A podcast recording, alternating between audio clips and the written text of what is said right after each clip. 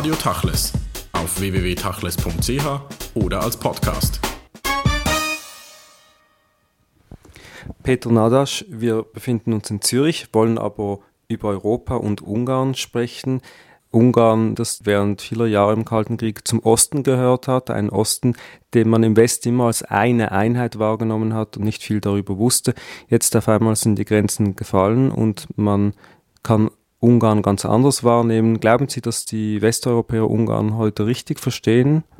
Nein, ich glaube nicht, dass sie es richtig verstehen. Ich seit 20 Jahren, seitdem die Mauer gefallen ist, versuche es eine Art Brücke zu schlagen oder vermitteln und bis heute ist es mir nicht richtig gelungen. Auf alle beiden Seiten sind stur und beharren sich auf ihre eigenen Vorurteile und bleiben dabei.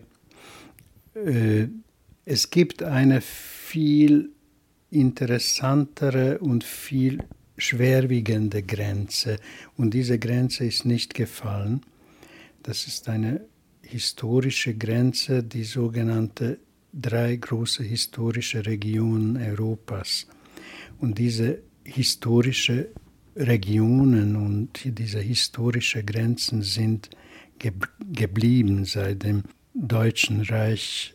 Das ist in der Entwicklungsgrad der Urbanität zu messen, das ist in der Entwicklung der Landwirtschaft zu messen und so weiter und so fort. Und diese Grenzen sind da und zwischen diese Grenzen zu gehen, das ist, blieb ziemlich schwierig, aber es gibt keine andere Wahl. Also wir sind alle Grenzgänger, ob wir, ob wir aus Westeuropa kommen oder aus Osteuropa kommen. Äh, wir sind Grenzgänger. Ein anderer Punkt, dass äh, Ungarn war und ist geografisch, gehörte nie zu, zu Osteuropa, sondern das ist Mitteleuropa. Geografisch, das ist Mitteleuropa. Genauso wie Schweden kein westeuropäisches Land, sondern nordeuropäisches Land. Durch diese unsichtbare historische Grenze der drei Regionen, drei historische Regionen Europas, sind auch die, die Begriffe betroffen. Und die Begriffe sind weder geografisch, stimmen weder geografisch noch historisch. Aber eine Grenze, die natürlich sich unterscheidet, zum Beispiel von Schweden. Schweden war in der Moderne nie eine Diktatur. Eine Grenze, die gefallen ist, ist also auch die der kommunistischen Diktatur, die Sie ja selbst sehr stark erlebt haben, darüber geschrieben haben. Sie haben erlebt, was es heißt, ein Berufsverbot zu erhalten oder zensuriert zu werden. Diese Erfahrung der neuen Freiheit oder der, der Fallen dieser Grenze, das äh, müsste ja gerade die Menschen in Ungarn zu großen Veränderungen bewogen haben, oder nicht? Ja, aber wenn Sie über Schweden sprechen und Sie wollten auch über Ungarn sprechen, aber ich kann das nicht auslassen mit, mit der Sicht, was Sie sagen, ein wenig mich auseinanderzusetzen. Wenn Sie über Schweden sprechen, dann können Sie nicht vergessen, dass Schweden seine Reichtümer aus zwei Weltkriegen geholt hatte und, und Schweden hat Hitler beliefert, ganz brav beliefert und er wurde über die Schweiz mit Gold bezahlt und dieser Gold ist zum Teil aus Auschwitz gekommen.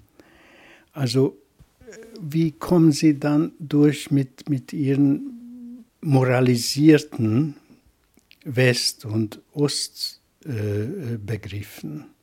also das gehört auch zu der, äh, zu der Geschichte Europas. Das heißt, wenn ich Sie richtig verstehe und die Kritik auch richtig deute, ist äh, es vor allem eine Frage der Perspektive und auch der falschen Perspektive. Sie haben kürzlich in Zürich öffentlich gesagt, die Demokratien Europas hätten sich während des Zweiten Weltkrieges miserabel verhalten, auch die Schweiz, was man gut nachvollziehen kann. Aber eben diese falschen Perspektiven, die dann zu vielen Missverständnissen führen. Man hat immer so den Eindruck, der im Osten ist man dann viel mehr noch beleidigt als im Westen, wenn man aus Unwissenheit die Leute mit falschen Perspektiven konfrontiert oder mit Stereotypen. Diese Stereotypen Typen haben immer einen Zweck und dieser Zweck ist propagandistisch und das kann ich für keine Minute erdulden. Das heißt, dass hier die Menschen in Osteuropa oder dort die Menschen in Osteuropa sind alle Faschisten und wir sind heil davon. Und das ist ganz einfach nicht wahr. Also es gibt Gefahren, es gibt sehr große Gefahren, aber auf allen Seiten. Also Westeuropa ist auch nicht von narzisstischen, faschistischen, rassistischen äh, Tendenzen heil. Überhaupt nicht. Das heißt eigentlich, Sie sagen, wenn ich das richtig verstehe, die Zeiten und Jahrzehnte des Kalten Krieges waren auf beiden Seiten natürlich auch Jahrzehnte der Propaganda und dass wir bis heute von dieser Propaganda wahrscheinlich noch nicht ganz losgekommen sind, dass in unseren Köpfen noch die Bilder des Ostens vorherrschen, wie sie damals propagiert wurden. Ja, das ist, das kommt aus der antikommunistischen Propaganda und dieser Antikommunismus war selbst falsch, weil es gab im Osten keine Kommunisten die zu bekämpfen gewesen wären. Das war ein Übermacht, ein, eine Großmacht. Und diese Großmacht konnte keine Kommunisten machen. Ich habe die Kommunisten in Ungarn gekannt. Die waren zum, zum Teil meine Eltern oder in meiner Familie. Aber die sind längst ausgestorben. Sie haben einander äh, abgeköpft und getötet in Moskau, in Berlin und überall. Also als die nach der Jalta-Abkommen die Russen diese Gebiete mit der Zustimmung der Amerikaner und Engländer und Franzosen übernommen haben, gab es keine Kommunisten. Es gibt, gab äh, Machtpragmatiker, Karrieristen, äh, die in jeder Gesellschaft zu finden sind. Und das war komischerweise durch, durch, durch eine Art äh, Schwarz-Weiß-Denken umgeschrieben und bis heute äh, als Antikommunismus gegen einen Geist, der nie da gewesen ist. Aber was sich natürlich verändert hat, es gab damals eine Diktatur, eine Parteidiktatur. Das gab es. Das gab es und die Demokratie hat seit 20 Jahren Einzug gehalten in Ungarn und wahrscheinlich zum Guten. Komischerweise, diese Demokratie, mit dieser Demokratie hat niemand gerechnet oder sehr wenige gerechnet. Es gab in Ungarn wie in Polen eine demokratische Bewegung, eine demokratische Opposition. In Ungarn ein sehr kleiner, in Polen ein sehr großer, in anderen Ländern noch kleiner oder überhaupt keiner. Äh, in der DDR gab es nur Menschen, also eigentlich Einzelpersonen, die versuchten in kleinen Gruppen zu arbeiten. In Tschechien oder in der Tschechoslowakei gab es auch Gruppen und Gruppenbewegungen, die, die eine Vorstellung von Demokratie hatten und die Demokratie verwirklichen wollten, aber eine also richtige Vorstellung, was Demokratie ist, hat man in Ungarn nicht gehabt. Man war zufrieden mit, der, mit dieser Art von Staatssozialismus, wo eigentlich alles gleichgeschaltet war. Jeder konnte ein kleiner Trabant, ein Kleinwagen haben, ein, ein, ein, eine Wohnung und noch vielleicht ein Dacia, ein kleines Wochenendhaus irgendwo. Äh, sehr große Gebiete des Landes wurden so Wochenendhäuser mit Wochenendhäusern so bestreut. Also zwischen Wochenendhaus und, und, und Plattensiedlung und mit einer Trabant, mit einer Trabi fuhren die Menschen hin und her und waren zufrieden damit. Das heißt, die Leute sind heute schon ein wenig weniger zufrieden mit der Situation, wie sie heute ist im kapitalistischen Ungarn? Nein, also diese gleichgeschaltete Masse, ich muss das sagen, in der Sinn von Canetti, äh, gleichgeschaltete Gesellschaft ohne Klassen und Schichten hat auf eine archaische Weise auf sein Eigentum immer schon beharrt. Also wollte Kapitalist werden, wollte sein Eigentum verteidigen, sein Eigentum haben und die Möglichkeiten, die, die damit verbunden sind. Aber wie eine regelrechte kapitalistische Gesellschaft aussieht, das hat die Bevölkerung einerseits vergessen, andererseits eher äh, Illusionen und, äh, und, und falsche Vorstellungen hingegeben und dachte nach den Reklamen, die durchgedrungen sind, dass in einer kapitalistischen Gesellschaft jeder genauso gleichgeschaltet von allen Gütern sofort begünstigt wird. Von wem, darüber hat man keine Gedanken gemacht. Also diese, diese neue Gegebenheiten, eine, eine Vorstellung über eine Gesellschaft, verbunden mit den Alten, äh, lebten weiter und lebten auch danach weiter, als die Mauer gefallen sind und dieses Sowjetreich, die mit Kommunismus kein zu tun gehabt hatte, sondern vielmehr mit einem Großmacht.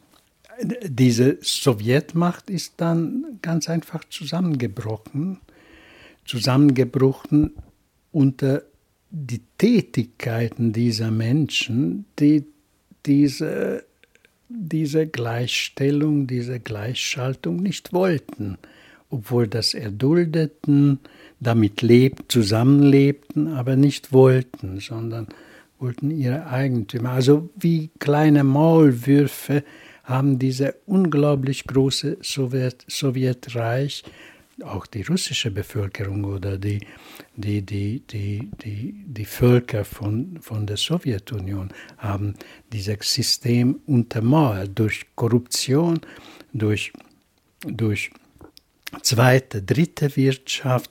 Ohne diese zweite, dritte Wirtschaft hätten sie längst verhungert. Also das war auch eine Notwendigkeit.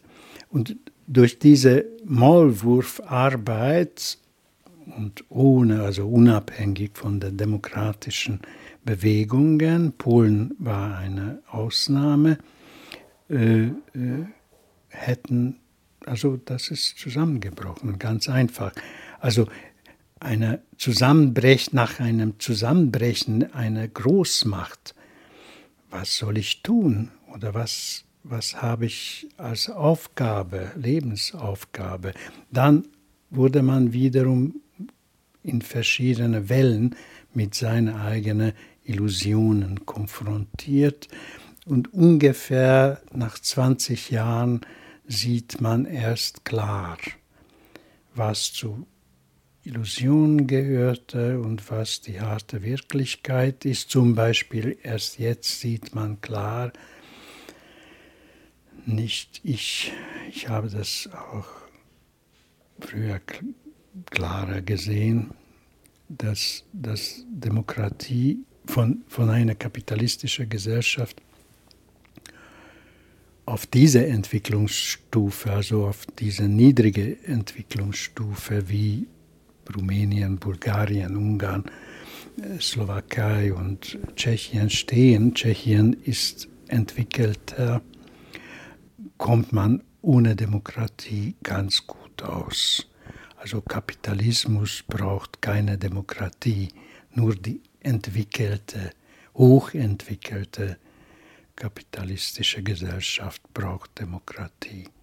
Sie haben äh, Macht und Masse von Elias Canetti erwähnt, dieses Monumentalwerk.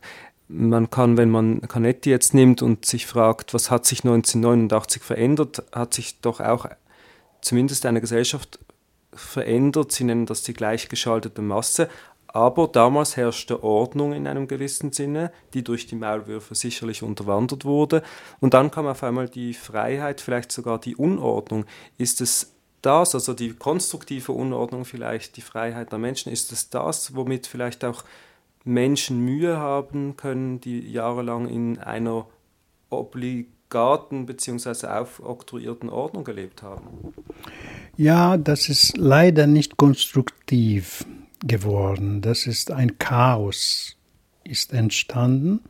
Und in dieser Chaos sind auch die Kräfte, die eigentlich Ordnung schaffen wollen und für Ordnung sorgen wollen, sind ab und zu sehr negativ. Nicht, weil die Absichten negativ sind, sondern weil die Ergebnisse nicht positiv sein können.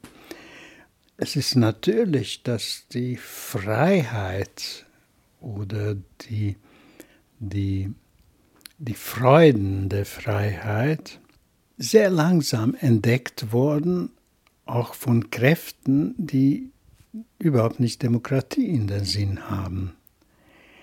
Und diese Kräfte sind meiner Meinung nach sehr auffallend. Diese Kräfte sind sehr auffallend, auch sehr gefährlich. Aber wenn man das genauer sieht, das ist in Prozentsatz zum Beispiel nicht höher wie in Frankreich oder in Deutschland, wo diese Zahlen eigentlich geheim gehalten werden, beziehungsweise es gibt sehr viele rassistische Ausfälle und und äh, Tötungsdelikte, wie man das in den Zeitungen eigentlich beschreibt.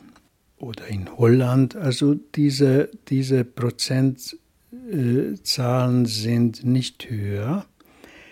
Das ist beruhigend, dass es eine Konstante ist, alle Anschein nach, ein, nicht nur europäische Konstante.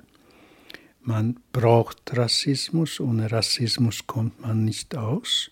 Die Stellenwert ist richtig gefährlich, dass diese neue Gesellschaften und besonders, dass es in Ungarn jetzt ziemlich kräftig zu spüren, haben keine richtige Gegenwehr. Weil das muss man auch neu lernen. Das muss jetzt erlernt werden. Also das ist ein langwierige, schwierige Lernprozess, was in diesen Ländern und in Ungarn jetzt man durchmacht. Sie haben ja davon gesprochen, dass 1989 eben keine Revolution stattfand, sondern dass das Regime und die äh, Regierung sozusagen zusammengebrochen sind. Und auf einmal kam diese Freiheit. Jetzt äh, im Jahre 2010 hat Ungarn eine rechtskonservative Regierung. Sie als Intellektuelle und Schriftsteller bekommen das auch zu spüren. Jetzt, wenn äh, im nächsten Jahr Ungarn den EU-Vorsitz übernimmt, bereits nach 20 Jahren sozusagen in der demokratischen Freiheit, was glauben Sie als Brückenbauer? Verändert sich für das Land und wie wird Europa darauf reagieren, auf dieses Ungarn? verändern, glaube ich nicht. Aber jedenfalls wird, werden die alteingefahrenen Demokratien stärkeren spüren, welche Problematik oder welche Probleme die, die Menschen in der mitteleuropäischen oder osteuropäischen Raum haben, die eine andere Geschichte hatten. Und eine andere Geschichte bedeutet eine andere Art von Sozialisation, eine andere Art von Sprache. Also unter Begriffen, es wird ganz eifrig auf Englisch gesprochen und man versteht doch unter diese gleiche Worte etwas anderes. Also unter Freiheit versteht man auch etwas anderes in Zürich als in, in, als in Paris oder aus in Moskau. Das ist äh, sehr, sehr große Unterschiede.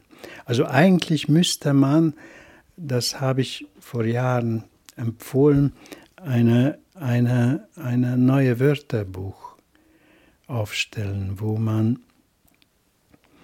auf eine beliebige Sprache diese Varianten äh, zusammenkriegt und, und, und übersetzt. Eine Art Übersetzung aus dem Englischen auf das Englische. Aber es ist ja nicht nur die Sprachgrenze, die es schwierig macht, sich gegenseitig zu verstehen in diesem modernen Babylon, sondern auch die Generationengrenze. Ich kann mir vorstellen, dass Sie selbst unter dem Begriff Freiheit etwas anderes ähm, verstehen wie ein junger Ungarer mit 20 Jahren in Budapest. Sicher, darin bin ich sicher. Ich, äh, ich bin an eine Altersgrenze gekommen, wo man sich schon fragt, was diese jungen Menschen wollen. Und das sagt man nicht laut, weil dann kommt in Verdacht, ein altes, alter Knochen geworden zu sein. Und man will natürlich jung und schön bleiben. Aber ja, das ist eine große Generationswechsel, das ist eine große Zäsur. Ich habe diese Zäsur eigentlich beim Beatles gemacht. Ich habe nicht verstanden, was die da machen oder verstehen. Äh, ich komme aus einer anderen Welt. Politisch wir haben es angetönt, gibt es gewisse Befürchtungen natürlich im Westen oder Bilder über Ungarn. Das verhält sich ganz anders in der Kunst und Literatur. Auf der einen Seite ist Ungarn ein mitteleuropäisches Land. Wir haben eine äh, gemeinsame kulturelle Vergangenheit und Erfahrung, die sich national natürlich ein wenig unterscheidet. Aber die ungarischen Autoren europaweit sind Exportschlager geworden und vor allem auch gerade die jüdischen Autoren. Wie erklären Sie sich denn dies? Ja, das ist, ähm, das ist die, die schöne blütende, langwierige, schreckliche Isolation. Also wenn ich isoliert bin, ich bin auf mich selbst eingestellt oder äh, hineingezwungen, dann, dann muss ich umschauen, was ich mit dieser Einsamkeit mache. Und in jeder Hinsicht. Also ich muss sagen, dass diese ungarische Autoren, diese einige ungarische Autoren, haben mehr, mehr Sinn für europäische Tradition wie Autoren, die mit Tradition nicht, sich nicht befassen sollten, sondern wollten etwas Neues machen, etwas Neues zeigen, die Welt erneuern oder revolutionieren und auf die Straße gehen und gegen etwas zu protestieren. Diese Möglichkeiten äh, hatten diese Autoren in Ungarn nicht und deswegen haben andere Möglichkeiten gesucht. Und das hat äh, seine Blüten gehabt oder gebracht. Und man sieht jetzt nur die Blüten und nicht die Tränen. Das ist richtig. Die Tränen, kann man nachlesen in den Büchern, unter anderem natürlich auch in Ihren äh, Büchern, die zum Teil sehr stark biografisch geprägt sind. Ein neues wird herauskommen diesen Sommer, Parallelgeschichten. Man sagt bereits heute, dass wiederum das ein, ein unglaublich wichtiges Epos sein wird der europäischen Literatur und wahrscheinlich eben nicht der osteuropäischen Literatur, ein Familienroman. Ähm, und trotzdem ist es schon interessant, dass es gerade die ungarischen Autoren sind, die aus dem Osten gekommen sind und eigentlich hier wahrgenommen wurden. Sicher auch durch den Nobelpreis von Imre Kertész, aber auch Georgi Konrad und sie selbst. Das hat wahrscheinlich auch damit zu tun, dass sie vielleicht noch die europäischsten äh, der Osteuropäer sind oder vielleicht einen Kulturkreis angesprochen haben, der uns sehr nahe ist. Ja, wahrscheinlich. Also in der ungarischen Kultur gibt es immer eine, wie in der russischen, gibt es immer eine große Auseinandersetzung zwischen Isolationisten, Isolationisten und, und, und äh, Universalisten, die sich nur auf Nation beziehen oder an universellen beziehen. Und jüdische Autoren sind vom Geburt aus, oder das ist auch Zwang, das ist auch zwanghaftig, irgendwie darauf eingestellt, weiter zu sehen, als, also nicht auf Isolation bestehen, weil sie sind sowieso isoliert oder abgegrenzt durch, durch Geburt. Und deswegen vielleicht spielt das eine Rolle, aber auch unter Juden und unter jüdischen Autoren gibt, gibt es sehr viele Isolationisten, die, die diese weite Sicht nicht nur nicht haben möchten, sondern verachten. Wie hat sich denn für Sie als jüdischer Autor das Arbeiten und Denken und Leben verändert mit, der, mit dem Zusammenbruch des Regimes? Sie wurden verboten im Regime, ja nicht, weil sie jüdisch waren, sondern weil sie vielleicht unangenehm waren aus der Sicht des Regimes. Ist es heute schwieriger als jüdische Autor in Ungarn zu schreiben als noch während der Diktatur? Ich spüre nicht, dass ich ein jüdischer Autor wäre, beziehungsweise ich, ich bin kein jüdischer Autor, ich bin ein ungarischer Autor. Ich, ich, ich spreche kein Hebräisch, ich schreibe auf Ungarisch. Ich, meine Kultur ist nicht eine jüdische Kultur. Ich habe alles, was ich über Judentum weiß, sozusagen angelernt oder angeeignet. Natürlich in meiner Sozialisation spielt es eine Rolle, aber in meiner Sozialisation gibt es sozusagen zwei jüdische Zweige. Mein Judentum ist nur dann ein Judentum, wenn es von, von den Nürnberger, Nürnberger Gesetzen beurteilt wird, weil meine galizische äh, Großmutter äh, ist vereinigt in mir mit, mit, mit meiner Vorfahren, die mit die Judentum, mit der Judentum eigentlich gebrochen sind, weil sie waren ungläubig, sie waren Freidenker, sie haben sich damit nicht befasst, sie sind Kommunisten geworden, zum Teil. Der andere Teil, der großbürgerliche Teil, hat damit nicht befasst. Mein Urgroßvater hat das Judentum sozusagen geteilt. Er war der, einer der Führer der, der Neologen, die, die diese bis heute unglückselige Teilung gemacht haben. Aber diese Teilung nicht nur unglückselig, sondern auch natürlich. Also worin besteht mein Judentum?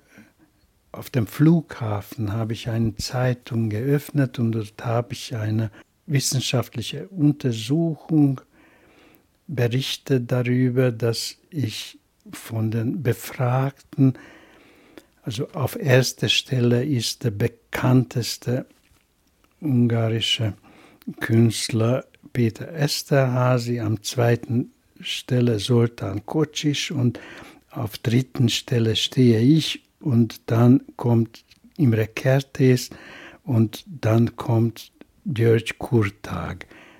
Was soll ich dazu sagen? Wo kommt hier das eine ist Jude, der andere ist Christ. Wo kommt es zum Vorschein? Es kommt nicht. Aber dennoch, ich meine, während, dem, während der kommunistischen Diktatur war die Religion sowieso kein Thema, aber wahrscheinlich mit dem Zusammenbruch wurde sie dann ein Thema und vielleicht ist es auch kein Zufall, dass Sie jetzt eben unter anderem ein Essay geschrieben haben über Ihr jüdisches oder das jüdische Budapest, Vielleicht haben Sie das als ungarischer Autor und nicht als jüdischer Autor geschrieben. Ja, das, ich schreibe immer als ungarischer Autor. Das ist meine Muttersprache. Äh, ich würde nicht sagen, dass ich literarisch nur auf ungarische Autoren mich beziehe. Das wäre blöd, weil ich beziehe mich auf sehr viele Autoren. Aber ob diese Autoren jüdisch sind oder nicht jüdisch, interessieren mich nicht. Das ist nicht mein Anliegen. Ich interessierte mich auch während der Diktatur. Also, ich, alle, also meine Bildung, meine Bildung über Judentum kommt, kommt von einem protestantischen Pastor. Ich habe noch keinen Menschen gesehen, der Altes Testament so gut hätte kennen können. Also das, ist, das war wunderbar. Ich war seine Schüler und ich habe von ihm über mein Judentum etwas gelernt und durch Sozialisation. Außerdem, Budapest ist keine jüdische Stadt, es gibt kein äh, jüdische Budapest, das, ist, das sagen die Antisemiten, dass Budapest ist Judapest. Äh, das ist ein Schimpfwort, aber dieses Schimpfwort, warum soll ich das akzeptieren? Es gibt in Budapest verschiedene Ausrichtungen von Juden, aber es gibt ein deutsche Budapest, es gibt ein slawische Budapest, es gibt ein ungarische Budapest, eher die Budauer Seite, also die, die andere Seite vom Donau, die die verschiedenen Ausrichtungen von Judentum oder Juden leben eher auf der Seite von Pest, die Deutschen eher im Ofen, das ist wiederum ein Teil von Budapest. Also Budapest ist eine komplizierte Gefüge, sprachlich und, und, und, und ethnisch. Und es ist bis heute so. Und wie stark glauben Sie, könnten diese äh, ethnischen Pluralismen, wie sie in Budapest auch schon vor der Wende natürlich zu finden waren, wie stark könnten die einen Einfluss haben in Zukunft auf die politische Entwicklung des Landes? Ist das eher etwas Trennendes oder ist das eher etwas äh, Positives im Sinne einer Art Vielvölkernation wie ein kleines New York, das positiv funktioniert und sich aneinander eigentlich entwickelt. Dazu muss man wiederum sehr viel wissen über die Entwicklung des Landes oder diese, diese Region. Ungarn war ein Agrarland, Budapest war eine kleine Stadt oder Buda und Pest waren kleine Städte und Ofen, also Obuda, Buda und Pest waren kleine Städte, Dörfer sozusagen, noch im 19. Jahrhundert. Und dann begann zu entwickeln. Zur Jahrhundertwende war Buda und Pest und schon Budapest eine Großstadt geworden, plötzlich eine Großstadt geworden auf dem Niveau von Berlin und New York. Also eine sehr, sehr entwickelte Stadt. Und es ist dadurch eine ziemliche Spannung zwischen den noch immer klein gebliebenen Städten von Ungarn und Budapest entstanden. Dadurch ist auch dieser Begriff Judapest entstanden.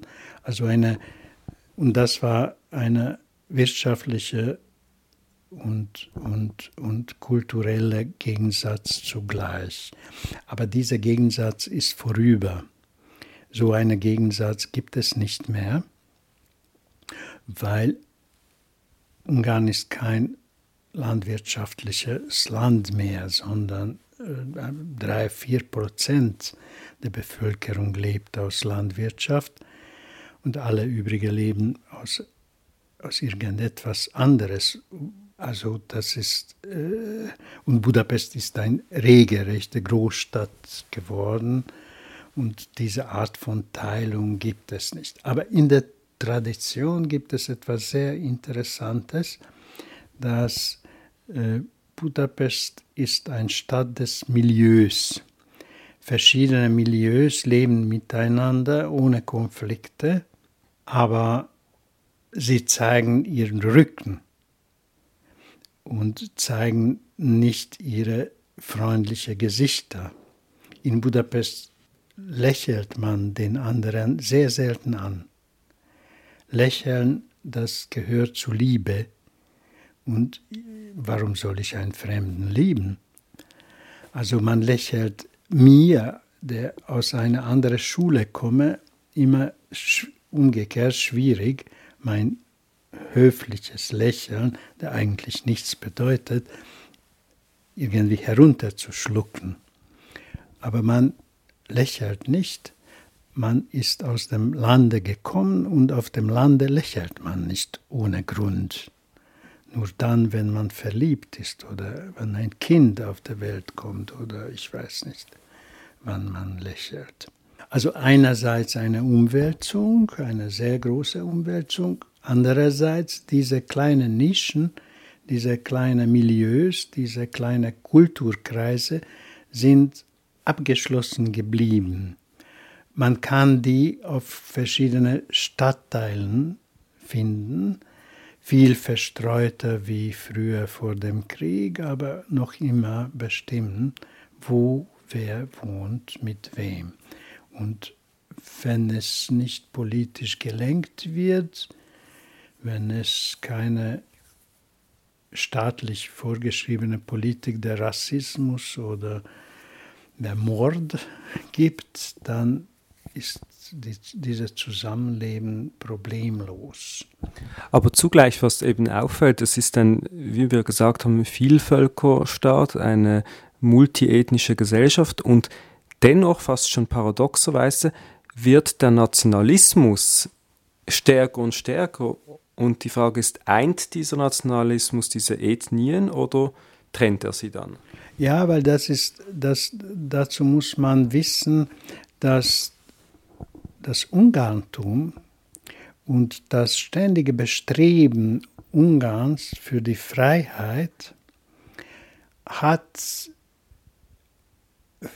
eigentlich verhindert, dass es ein viel, sozusagen Vielvölkerstaat wäre. Nein, das ist nicht Vielvölkerstaat. Äh, es gibt unter den Slowaken, unter den, also mit slowakischer Abstammung, mit serbischer Abstammung, mit kroatischer Abstammung, mit rumänischer Abstammung, mit griechischer Abstammung, mit, mit, mit jüdischer Abstammung Patrioten. Und die alle sind ungarische Patrioten. Das ist fast lächerlich, heute in Budapest ein Vietnamese mit einer Chinese auf Ungarisch sprechen zu hören.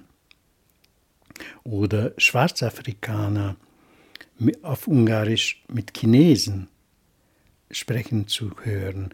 Also das ist schon merkwürdig. Vielleicht, vielleicht die Sprache macht es aus, äh, dass, dass, dass es also die ungarische, die patriotisch-ungarische ist ab und zu stärker als die Milieus.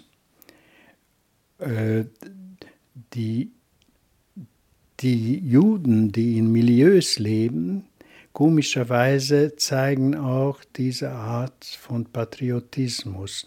Sie haben auch im Ersten Weltkrieg das gezeigt, ihre Aus, Ausgeliefertsein in der Zweiten Weltkrieg stammte daher, dass sie es nicht glaubten, dass der ungarische Staat das ernst meint. Sie glaubten, dass die Deutschen etwas verlangen, was die ungarische Staat nicht machen wird. Und eine lange Zeit hat es auch nicht gemacht. Sie haben am Anfang des Gesprächs erwähnt, Sie versuchen Brücken zu bauen. Wer Brücken baut und das Brücke sozusagen fungiert, der wird auch sehr stark belastet. Da gehen viele ja, Leute, von, von, man ist unter Druck von allen Seiten, viele Leute marschieren über die Brücke, äh, man muss viel ertragen. Woher nehmen Sie diese Motivation und überhaupt diese Kraft, das auch zu tun? Nein, das ist keine Frage des Krafts, sondern das ist ja Gegebenheit. Ich kann nichts dafür. Ich habe schon mehrmals mir gesagt, das ist unvernünftig, du darfst es nicht machen. Und ich mache es immer wieder. Ich weiß nicht warum. Ist das ein Selbstverständnis des Schriftstellers, des Künstler, Kunstschaffenden? Nein, nein, nein, nein. Peter Handke oder Boto Strauß oder ich weiß nicht wer würde das nicht machen. Und über solche Probleme würde er nicht sprechen, obwohl er sicher das auch hat. Das ist auch eine Gegebenheit, also das ist vernünftig so. Man kann nicht anders.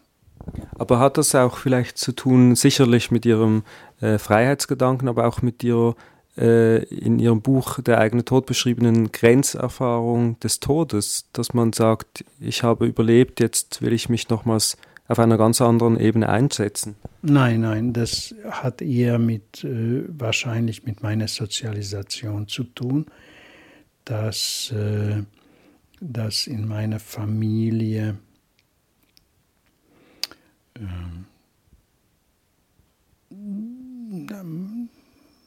man hat das nie gepflegt, alles mitzumachen. Also ab und zu oder sehr häufig hat man eher gesagt, nein, halt, bitte, danke, das nicht. Also man hat sich nicht zugelassen, sich zu deportieren und äh, ghettoisieren und äh, ja, also, sondern in Untergrund gegangen und ihr geholfen, andere zu retten. Also das ist, das ist eher eine Tradition in der Familie. Eine blöde, das muss ich zugeben. Es führt ja zu Abgründen, aber gut. Nun, Ungarn wird äh, im nächsten Jahr den EU-Vorsitz vornehmen. Das ist eine institutionalisierte Sache, ein Ritual. Und auf der anderen Seite kann man sagen, Ungarn kommt jetzt ganz zurück und wird einverleibt in die europäische Gemeinschaft. Sicher ein positives Zeichen. Sie selbst sind, wie Sie gesagt haben, ungarischer Autor. Sind Sie auch ein wenig europäischer Autor? Ja, das kann ich sagen. Oder man schreibt das über meine Bücher oder über meine Person. Aber ja, aber man, man als Europäer kann man sich nicht behaupten. Man muss, man ist ein Schweizer oder man ist ein Israelis oder man ist ein, ein Amerikaner. Und das ist offenkundig, woher man kommt. In Europa ist wirklich die Wurzeln sehr interessant, die, die verschiedenen Varianten einer Geschichte. Und dadurch, durch diese Varianten, unterscheidet man sich sicher von einer Amerikaner oder eine, von einer Südamerikaner oder von einer, aber auch zum Beispiel Südamerikaner, das ist auch kompliziert. Das ist ab und zu europäischer als, als ein, ein, ein Nordamerikaner. Äh, aber ein, von einer Chinese oder Afrikaner sicher. Die sind Varianten, die sind Varianten. Und wie gesagt, eine Variante wird das Buch sein, Parallelgeschichten, das im Sommer rauskommt auf Deutsch. Wir sind gespannt, werden gespannt sein. Vielen Dank für das Gespräch, Peter Nadasch. Ich danke Ihnen.